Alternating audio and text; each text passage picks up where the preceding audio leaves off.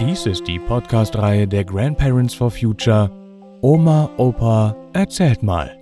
Geschichten für Kinder. Jeden Freitag erscheint hier eine andere spannende neue Folge. Und jetzt viel Spaß beim Zuhören.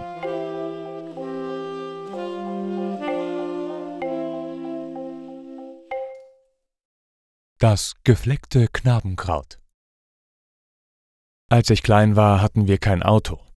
Wir wohnten in einer Mietwohnung am Rand einer kleinen Stadt, und am Sonntag nahmen wir unsere Fahrräder und fuhren hinaus in die Heide.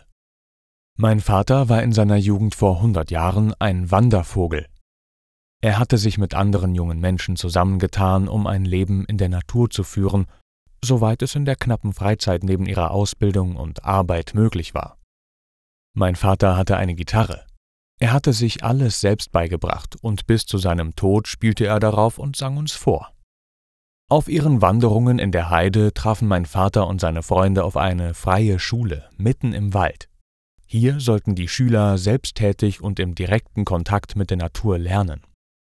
Der Unterricht fand draußen statt, und es gab Austausch mit entsprechenden Schulen in England und Frankreich. Mein Vater war begeistert seine Eltern konnten sich jedoch das Schulgeld nicht leisten.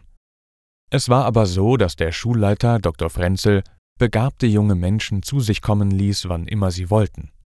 So kam es dazu, dass mein Vater Freundschaft schloss mit dem Doktor, und auch über die schlimme Zeit des Nationalsozialismus und nach dem Krieg blieb diese Freundschaft bestehen, so dass unsere Familie immer wieder viel Zeit in diesem kleinen Dorf verbrachte.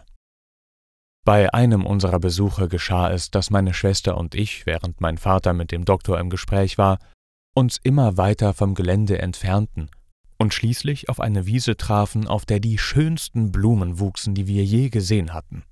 Oh, gleich dachten wir an unsere Mutter, die dick wie ein Medizinball zu Hause hatte bleiben müssen, weil mein kleiner Bruder jeden Moment auf die Welt kommen konnte.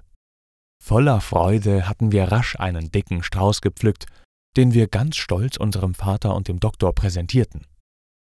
Aber anders als wir gedacht hatten, machte mein Vater ein ganz wütendes Gesicht und wollte uns gleich eins hinter die Löffel geben, wie man das damals nannte. Das gefleckte Knabenkraut, schrie er, die Dummen haben es abgerupft. Zum Glück blieb der Doktor ganz ruhig. Er sagte, das wussten die doch nicht.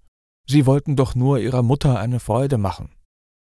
Da beruhigte sich mein Vater wieder, und beide Männer erklärten uns nun, dass diese Blume eine ganz seltene Orchideenart ist, die streng unter Naturschutz steht. Erst jetzt bemerkten wir, dass der Blütenstab aus ganz vielen winzig kleinen Orchideenblüten bestand, wie wir sie bisher nur als große Blumen im Gewächshaus des Kurparks kannten. Nun tat es uns leid, dass wir diese wunderbaren Pflanzen einfach abgerupft hatten, und wir wurden ganz traurig. Na ja, meinte mein Vater, nun ist es passiert. Dann könnt ihr die auch eurer Mutti schenken. Und das haben wir gemacht. Unser kleiner Bruder war noch nicht da, und die Mutti hat sich riesig gefreut. Sie meinte dann aber auch, dass es doch eigentlich viel schöner ist, wenn man die Blumen auf den Wiesen stehen lässt. Denn dann kann man sich jedes Jahr wieder an ihnen erfreuen.